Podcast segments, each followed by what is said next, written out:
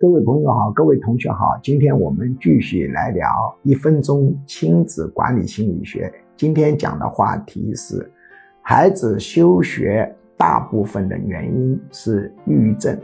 我们现在有很多孩子休学在家，很多父母都找错了问题的症结所在。他们认为这些孩子之所以休学，是因为他们没有意识到学习的重要性。这个观点是错误的概率非常的大。其实孩子休学在家，大部分孩子是有抑郁症的，当然也有一部分没有抑郁症的。所以你首先应该把孩子带到医院里面去做一个心理测量，看看他是否有抑郁症，这是我们要考虑到的一个问题。